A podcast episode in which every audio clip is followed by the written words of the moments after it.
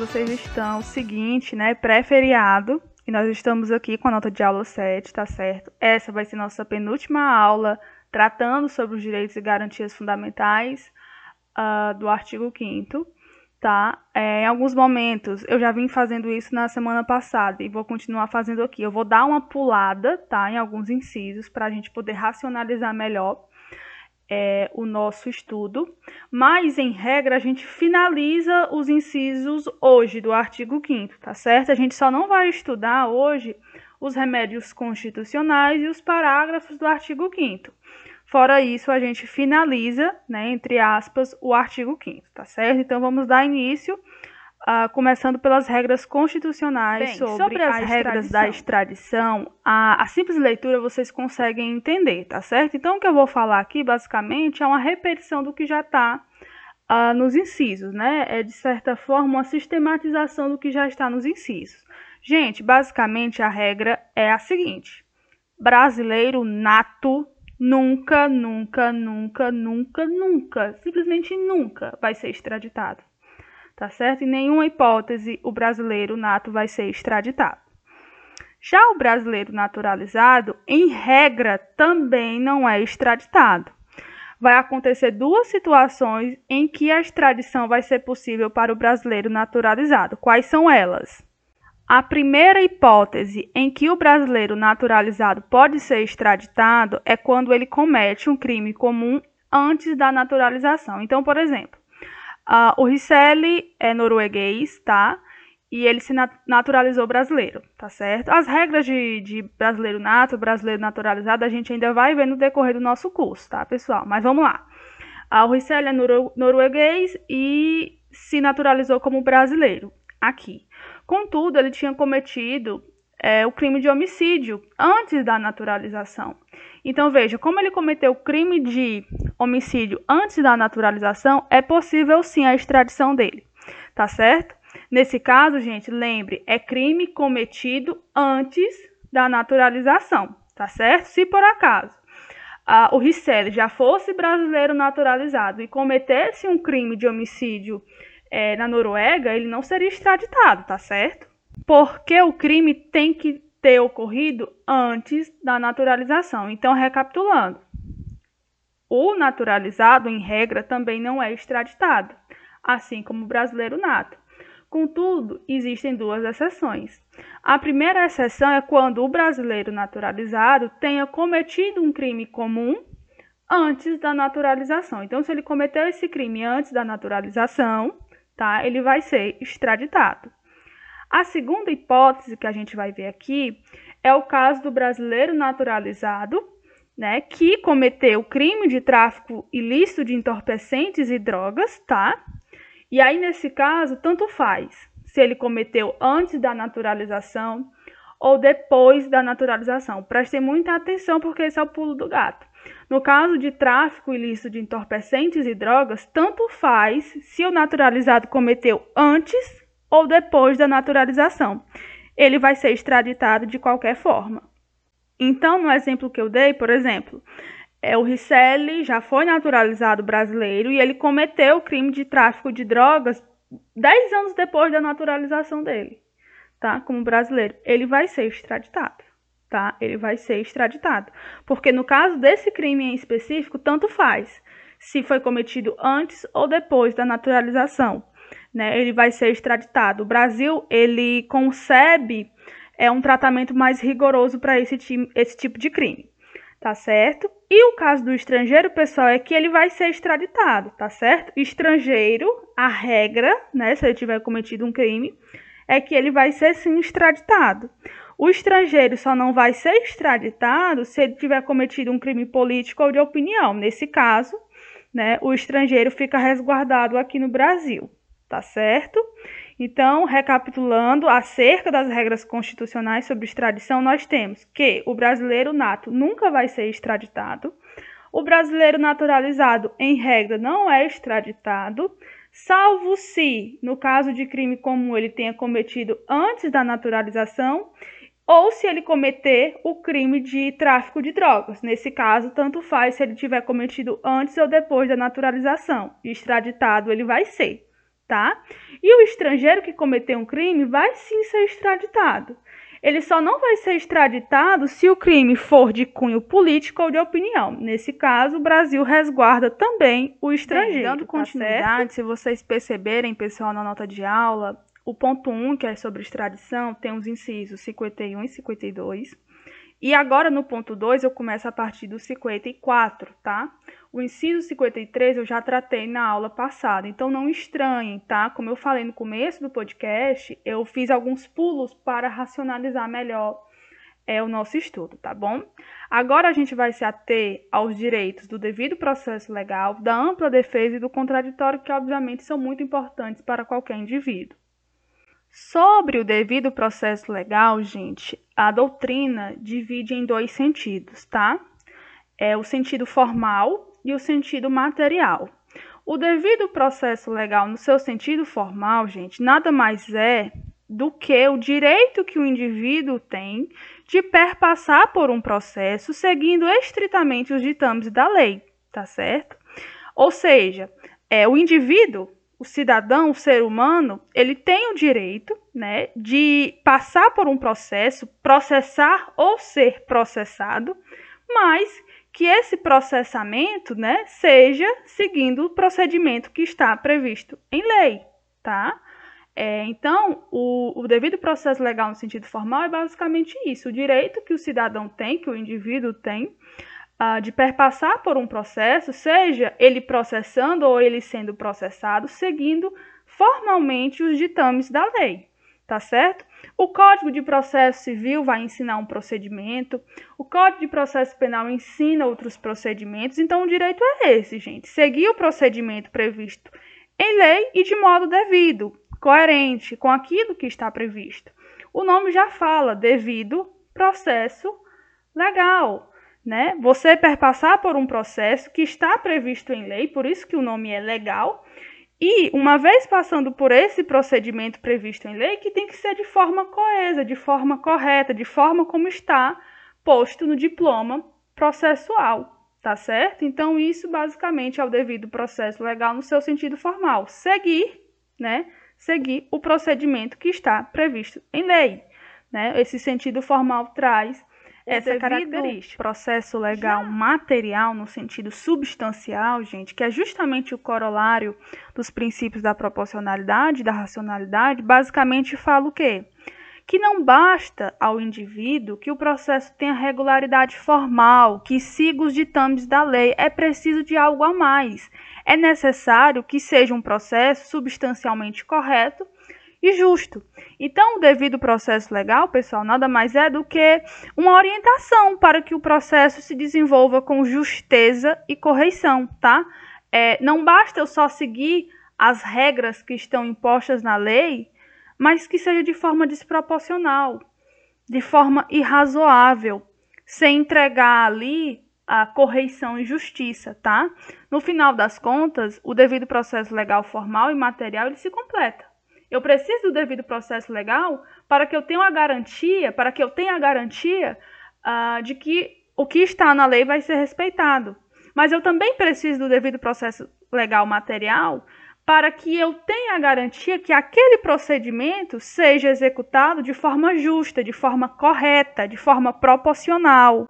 Eu seguir só simplesmente somente o devido processo legal na, na modalidade formal, gente, é eu seguir é eu seguir uma letra fria, né? uma letra seca. Eu preciso da substância. E a substância é justamente a justeza, a correição, a proporcionalidade e a razoabilidade. Tá certo? É, em alguma das nossas aulas vai ser, vai ser logo, não vai demorar muito. Eu vou explicar bem direitinho acerca do princípio da proporcionalidade e da razoabilidade, porque ele é muito importante é, em questões de colisão de direitos fundamentais, tá certo? Mas basicamente é isso. O devido processo legal se divide em formal e material e ambos os sentidos se completam, tá? Já o contraditório e a ampla defesa, pessoal, são os direitos que o indivíduo possui de influenciar o julgador. E quando eu falo influenciar o julgador, eu não estou falando no sentido de comprar o julgador, de subornar o julgador, não. Mas no sentido de que eu posso falar no processo, de que eu posso ser ouvido no processo e que o juiz vai levar isso em consideração Nesse sentido, contraditório e ampla defesa significa o direito que o indivíduo possui de manifestação, de apresentar provas, de apresentar contraprovas, de argumentar. E toda essa atividade do indivíduo dentro do processo vai influenciar o julgador, porque o julgador tem que levar em consideração aquilo que ele está falando, seja para acatar ou para não acatar tá certo? Mas a pessoa tem sim o direito de se manifestar, de apresentar provas, de se defender, de trazer o contraditório, de trazer uma contra-argumentação, tá certo? Então esse direito é garantido também na Constituição. E aí, aproveitando tá o ensejo né, da ampla defesa, do contraditório, da possibilidade de apresentar provas, de apresentar contraprovas, a gente segue agora adiante no nosso terceiro tópico, né, que trata de provas ilícitas, no seu inciso 56, onde diz que são inadmissíveis no processo as provas obtidas por meios ilícitos. Então, veja, o indivíduo tem direito da ampla defesa, né, de produzir a sua defesa, de produzir provas, mas existem limites, tá? Provas obtidas por meio ilícito são inadmissíveis no processo, tá? Aquilo que foi obtido por meio ilícito não serve para o processo. E aí anotem, uma teoria que é muito importante que vocês veem principalmente no direito processual penal, que é a teoria dos frutos da árvore envenenada. Eu acabei de dizer que provas obtidas por meios ilícitos não servem para o processo. Ok, tá? Isso já está tranquilo para vocês. Beleza. Mas veja, a teoria que fala algo a mais. Aquilo que deriva da prova ilícita também vai ser ilícito. Isso é a teoria dos frutos da árvore envenenada. Se eu consigo uma prova ilícita que não serve para o processo, tudo aquilo, tudo aquilo de prova que deriva, que deriva dessa prova ilícita também vai ser ilícito. Então veja, se por exemplo, eu estou investigando o Daniel, tá? Estou investigando o Daniel, sua autoridade policial, e aí eu faço uma interceptação telefônica sem ordem judicial. Prova ilícita.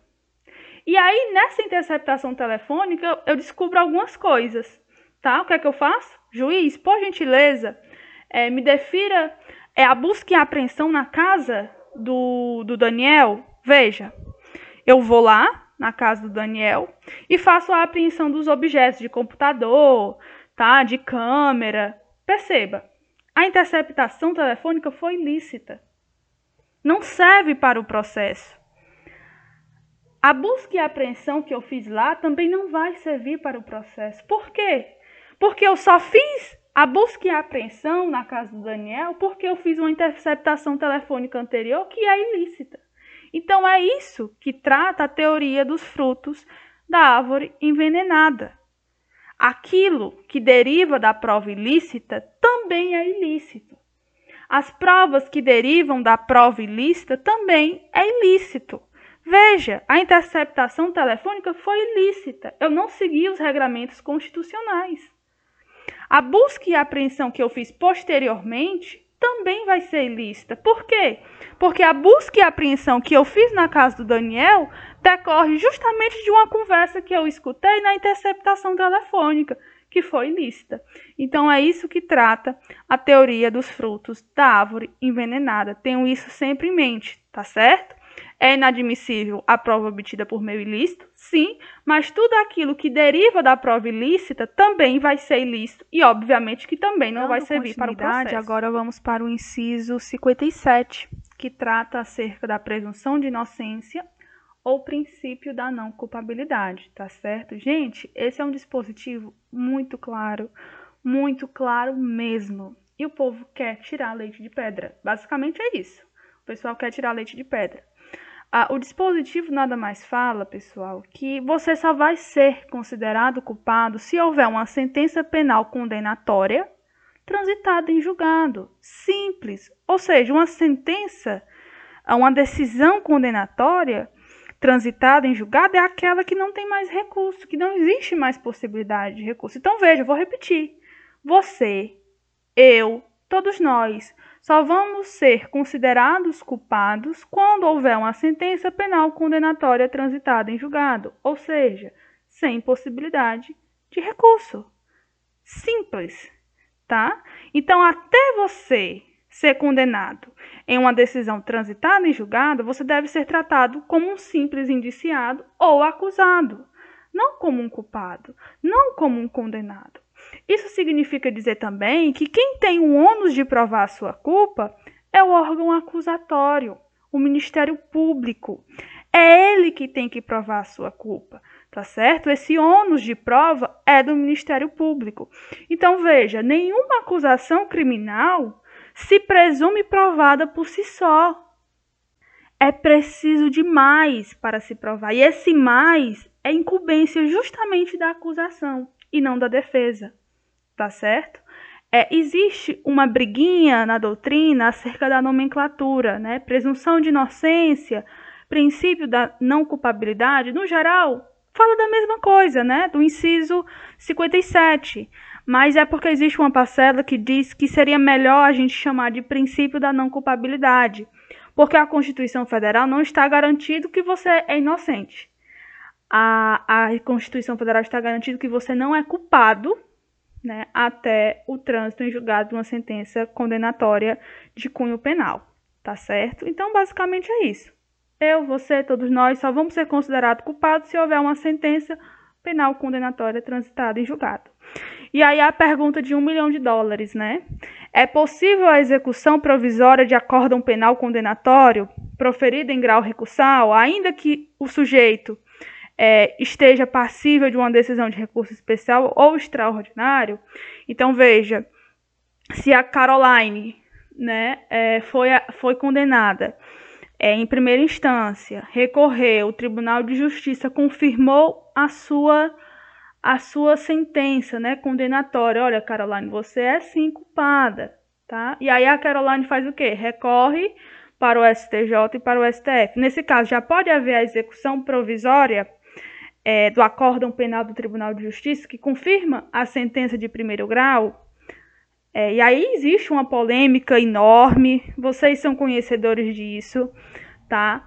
É, o STF mudou muito a sua linha de posição. Uma hora era sim, uma hora era não, é possível, não é possível. Atualmente não é possível execução provisória de acórdão penal, tá certo? Porque veja, como eu vou começar a pagar a pena, né, com a execução provisória se eu ainda não sou culpado, né? Foi essa o entendimento que prevaleceu. Mas, obviamente, pessoal, que existem é, argumentos pró e argumentos contra. Inclusive, vai ser uma das nossas atividades, uma das nossas atividades, não, a atividade é, do nosso AVA, tá certo? Eu quero que vocês tragam para mim essa discussão, é, o desenvolvimento dos entendimentos do Supremo Tribunal Federal, uh, os argumentos pró e contra, e ao, ao final a sua, a sua opinião tá? A sua fundamentação. Mas saibam basicamente sobre o inciso a 57 que você só vai ser considerado culpado com o trânsito em julgado da sentença penal condenatória, um dispositivo muito claro. E acerca da execução provisória de acórdão penal, o Supremo Tribunal Federal entende até o dia de hoje que não. Tá? Até o dia de hoje que eu estou gravando, não, não é possível a execução provisória. Tá? ah, só vai ser possível a execução quando realmente tiver já uma decisão transitada em julgado. Não sei se amanhã o STF vai mudar de opinião, mas hoje é não, não pode haver a execução provisória, tá Bem, certo? Seguindo pessoal? adiante, agora nós temos o inciso 58, tá, pessoal? Também muito claro o dispositivo. É, trata da identificação criminal. Qual é a regra? A regra é que o civilmente identificado, por isso que é importante a gente sempre andar com os nossos documentos identificadores, né? RG, CPF, uh, ah, passaporte, é, enfim, aquele que for civilmente identificado não será submetido à identificação criminal, tá? E aí, quando eu falo identificação criminal, eu estou falando de processo datiloscópico, daquelas fotinhas lá, tá certo? Então a regra é essa. Se eu for, é, se eu consigo me identificar de modo civil, né, com os meus documentos identificadores, eu não vou ser submetido a uma identificação criminal. Essa é a regra. Mas se vocês perceberem o dispositivo, né, o inciso 58, ele fala o quê? O civilmente identificado não será submetido à identificação criminal. Ponto. Foi o que eu acabei de falar agora. Se você conseguir uh, provar sua identificação de modo civil a partir dos seus documentos, você não vai passar, né? Você não vai perpassar por, por uma identificação criminal. Né? Algumas pessoas, inclusive, dizem que a identificação criminal fere a dignidade da pessoa humana, enfim. Não vou entrar nessa seara de discussão, mas basicamente é isso. Se você consegue se identificar de modo civil, você não precisa perpassar pelo processo de identificação criminal. Porém, vejam bem o dispositivo, salvo nas hipóteses previstas em lei. Então, veja, vai haver situações que, mesmo você sendo identificado civilmente, você será submetido à identificação criminal. E essas hipóteses devem estar previstas em lei. E qual é essa lei?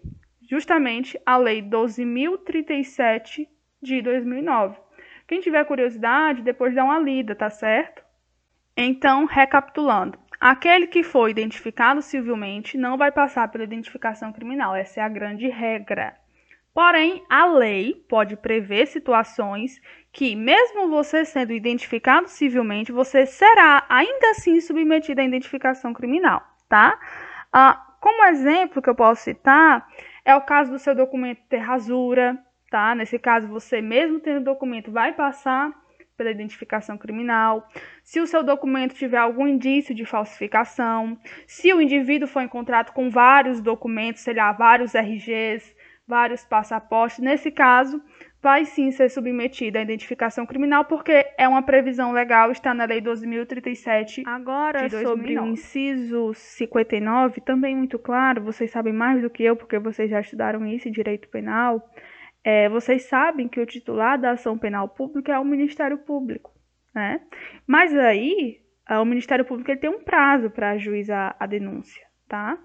Se porventura o Ministério Público se manter inerte, ou seja, se ficar omisso, abre-se justamente a possibilidade do inciso 59, né? Que é uma ação penal privada subsidiária da pública. Ou seja, se o Ministério Público se manter inerte, se manter omisso em relação ao ajuizamento da denúncia, abre-se a possibilidade para que o indivíduo ou seu representante legal venha a ajuizar para suprir uh, essa omissão do Ministério Público, tá certo? É um direito fundamental do indivíduo e basicamente é isso, tá? Não tem mais delongas em relação ao dispositivo, Bem, agora não. acerca da publicidade dos atos processuais, pessoal, o inciso 60, também muito claro, é, a regra é que os atos processuais, o processo, seja o processo penal, o processo civil, enfim, processo, gente, ele é público. Os atos processuais são públicos. Inclusive, isso é um princípio da administração pública, está lá no artigo 37, publicidade. Atos processuais são públicos. Então, veja, qualquer pessoa pode assistir uma audiência de conciliação, qualquer pessoa pode assistir uma audiência de instrução, tá certo? Agora veja, essa é a grande regra. Atos processuais são públicos. Né? E quando eu falo que é a regra, é porque existe exceção, porque justamente nenhum direito é absoluto. Tá? Então, em certos casos, a publicidade ela é restringida, como, por exemplo, é, um processo que trata de um crime contra, contra a dignidade sexual, ela é restringida para as partes uh, e para os seus advogados. Não é qualquer pessoa que vai chegar e poder assistir a audiência de instrução, por exemplo. Porque nesse caso o Estado prefere tutelar o quê? A, a dignidade, a intimidade, a vida privada, a honra, a imagem da vítima. Então veja, sim, publicidade é a regra, contudo existem limites. Crimes contra a dignidade sexual é um limite, que eu estou dando aqui como exemplo. Outro exemplo também são as ações civis que tratam de direito de família, uh, divórcio, separação, alimentos. Isso envolve a vida de uma família. Né? Então, nesse caso, a publicidade também é restringida, porque se prefere tutelar a intimidade, a vida privada daquela família. Então, veja, uh, o processo ele é público, os atos processuais são públicos, contudo, existem limites. Né? Nenhum direito fundamental é absoluto. Eu trouxe esses dois exemplos para demonstrar que, nesses casos, é, afasta-se a publicidade é, e leva-se em consideração a efetivação de outros direitos igualmente fundamentais, tá certo? Mas, em regra, os atos processuais Bem, let's go. Agora a gente vai tratar acerca das regras constitucionais sobre a prisão, pessoal, que está nos incisos 61, 65, 66 e 67. Perceba que existe um corte nos incisos e esse intervalo justamente eu falei na aula passada, tá certo? Então, quem não se lembra, dê uma olhadinha na aula passada. Seguinte, uh, o inciso 61, gente, fala acerca das exceções, das atenuações, da relativização do direito de locomoção. A regra é que você tem o seu direito de liberdade, de ir e vir. A regra é que você não vai ser preso, tá? Essa é a grande regra. Contudo, o inciso 61 traz exceções a essa regra da liberdade de locomoção. Até porque, como vocês sabem, nenhum direito fundamental é absoluto. E aí veja, o inciso é muito claro ninguém será preso. Fecha. Ninguém será preso. Regra. Seu direito de locomoção prevalece. Senão em flagrante delito ou por ordem escrita e fundamentada de autoridade judiciária competente. Então, veja, a primeira opção é se você for pego em flagrante delito, tá? E aí, nesse caso, não precisa de uma ordem judicial, porque a flagrância está ali, né, do delito. E a segunda situação é quando existe uma ordem fundamentada de uma autoridade judicial, tá certo? Nesse caso, eu estou falando basicamente, pessoal, de prisão preventiva, de prisão temporária. Então, veja, o Léo, o Léo tem um direito fundamental de ir e vir. O Léo não vai ser preso. Essa é a regra. Quando é que o Léo vai ter sua, o seu direito de locomoção cesseado? Ou seja, quando é que ele vai ser preso? Se ele for pego em flagrante delito ou se houver uma ordem judicial pela prisão dele. Prisão preventiva, prisão temporária, tá certo? Basicamente é isso. Contudo, se vocês lerem com mais atenção, o inciso 61 fala que, uh, salvo nos casos de transgressão militar ou crime propriamente militar definidos em lei. Uh, como vocês percebem, é uma matéria que vai ser tratada em uma lei específica, não é objeto do nosso conteúdo aqui, Uh, mas saiba que nesses casos de transgressão militar ou crime propriamente militar, uh, o militar ele vai ser preso, tá?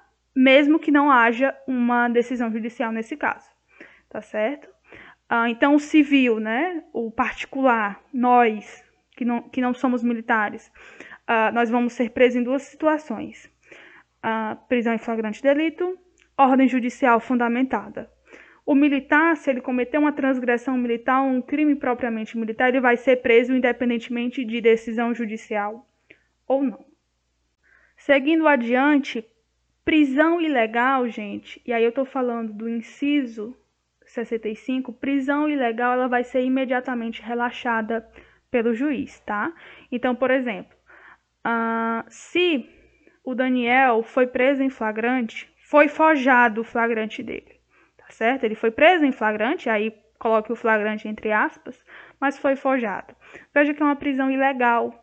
Nesse caso, ele tem o direito, né, de ser, de ter a sua prisão relaxada, ou seja, ser colocado em liberdade, tá certo? Então veja, prisão ilegal será imediatamente relaxada pela autoridade judiciária. É fácil de entender, o dispositivo é muito claro. Se ocorrer uma prisão ilegal, o indivíduo tem o direito de ter sua prisão relaxada e ser posto imediatamente do em inciso 66, pessoal, é basicamente o quê? Se a lei permitir a liberdade provisória, seja pagando uma fiança, seja não pagando uma fiança, e aí nesse caso eu estou falando dos crimes inafiançáveis, eu vou ser colocado em liberdade, eu não vou ser mantido preso, tá? É, lembrem daquilo que eu falei na aula passada sobre o crime de racismo né, que é um crime inafiançável. Então, veja, recapitulando, uh, se a lei me permite a liberdade provisória, seja pagando fiança, seja não pagando fiança porque o crime é inafiançável, eu vou ser posto em liberdade. Tá certo? E por fim, o inciso 67 fala que não existe prisão por dívida, então você pode ser o maior velhaco da praça, Salvo você não vai ser for um devedor de pensão alimentícia ou se você for um depositário infiel, tá, gente? Isso é o que está no inciso 67, tá? Regra, você não vai ser preso por dívida, salvo se você tiver uma dívida alimentar de pensão alimentícia ou se você for depositário infiel. Contudo, prestem muita atenção. O Brasil, ele é signatário do Pacto de São José da Costa Rica. E esse pacto, ele proíbe, ele impede, ele veda a prisão do depositário infiel. Então, uh, hoje no Brasil só é possível a prisão do devedor por dívida alimentícia, tá certo? Não é mais possível a prisão por ser um depositário infiel, tá certo? Então, hoje, quando vocês forem ler esse inciso, leiam da seguinte forma: não há prisão por dívida, salvo se você for um devedor de pensão alimentícia, tá certo? Então, é, entendam dessa forma, porque o Brasil ele é signatário desse pacto, né, desse tratado internacional. Bem, segmento, é, vocês vão perceber também que eu dei um corte agora, né, eu pulei justamente a parte dos remédios constitucionais, como eu falei, vai ser a, o assunto da próxima aula, tá certo? Ah, nós vamos agora falar acerca da assistência jurídica integral e gratuita, que está no inciso 74. Gente, é simples também, com a, com a leitura vocês conseguem entender o que o dispositivo quer falar. Então veja que o Estado ele vai prestar assistência jurídica integral e gratuita aos que comprovarem insuficiência de recursos. É um direito fundamental que é justamente instrumentalizado por meio da Defensoria Pública, tá certo? É, seguindo adiante, agora nós temos uh, o inciso 75, que também é um dispositivo bem claro. Uh, o Estado ele vai indenizar o condenado né, que foi condenado por erro judiciário, tá? Assim como aquele preso que ficar por tempo maior do que foi fixado em sentença. Então, nesses dois casos, o indivíduo tem o direito de ser indenizado. Bem, tá acerca certo. da gratuidade das certidões de nascimento e de óbito, é, já falava um professor meu, o professor Ricardo. É, o viver e o morrer, pessoal, são gratuitos, tá? É isso que o inciso 76 fala o morrer e o viver são gratuitos. Então, é o registro civil de nascimento, a certidão de óbito, eles são gratuitos, tá? Só que veja, a, o inciso fala que são gratuitos para os pobres, reconhecidamente pobres na forma da lei. Então, o viver e o morrer são gratuitos para quem é pobre, tá? Não vai pagar taxa, não vai pagar custas. Uh, aqueles que são reconhecidamente pobres para obter o registro civil de nascimento e a certidão de óbito. Contudo, é, a lei que regulamenta isso, que é a Lei 9.534 de 97, amplia o direito, tá? Ah, na lei fala que para todos, seja rico, seja pobre, é gratuito o registro civil de nascimento e a certidão de óbito, tá? A Constituição fala que é gratuita para quem é reconhecidamente pobre, mas a lei é, trata todo mundo igual, tá? Não faz essa distinção entre o rico e o pobre. E aí, essa lei foi levada para o STF, né? Pra, alegando a sua inconstitucionalidade, porque a Constituição fala que é gratuita uh, para quem é pobre e a lei concede a gratuidade para todas as pessoas, sejam, sejam essas pessoas ricas ou pobres. E aí, qual foi o entendimento do Supremo Tribunal Federal? E eu, eu considero um entendimento muito importante, o STF considerou a lei constitucional, pessoal, porque a lei ela amplia um direito fundamental. Né? Então, veja, a Constituição Federal fala que é, é, é, é gratuito para os pobres, mas a lei ela faz é ampliar, ela amplia um direito fundamental. Então, essa ampliação de direitos é constitucional. Tá? O que a lei não pode fazer é restringir uma norma constitucional tá? Então, veja que nesse caso, a lei, né, a lei infraconstitucional, ela ampliou, ela deu máxima efetividade para aquilo que já estava na Constituição. Por isso que é considerada como Seguindo o embalo, o inciso 77 fala que é gratuito também, tá? E aqui ele não faz distinção se é rico ou pobre, ou seja, é para todo mundo, né? É gratuita as ações de habeas corpus, de habeas data, que a gente vai ver na próxima aula, né, acerca dos mesmos. E também vai ser gratuito uh, os atos necessários para o exercício da cidadania. Então, por exemplo, uh, tirar o título de eleitor, né, emitir o título de eleitor, por ser um mecanismo que garante o exercício da cidadania, vai ser gratuito. Então, gente, basicamente nós temos que vai ser gratuito o registro civil de nascimento, a certidão de óbito, as ações de habeas corpus, de habeas data e os atos necessários ao exercício. Por fim, agora nós enfrentamos o último inciso do artigo 5 tá, pessoal? Que uh, consagra o princípio da celeridade processual, da razoável duração do processo. Foi um inciso incluído pela Emenda Constitucional número 45 de 2004, mas que já era aplicada uh, em virtude do Pacto de São José da Costa Rica muito, muito antes da emenda é, ocorrer e basicamente fala que o indivíduo tem direito de um processo com duração razoável, tá?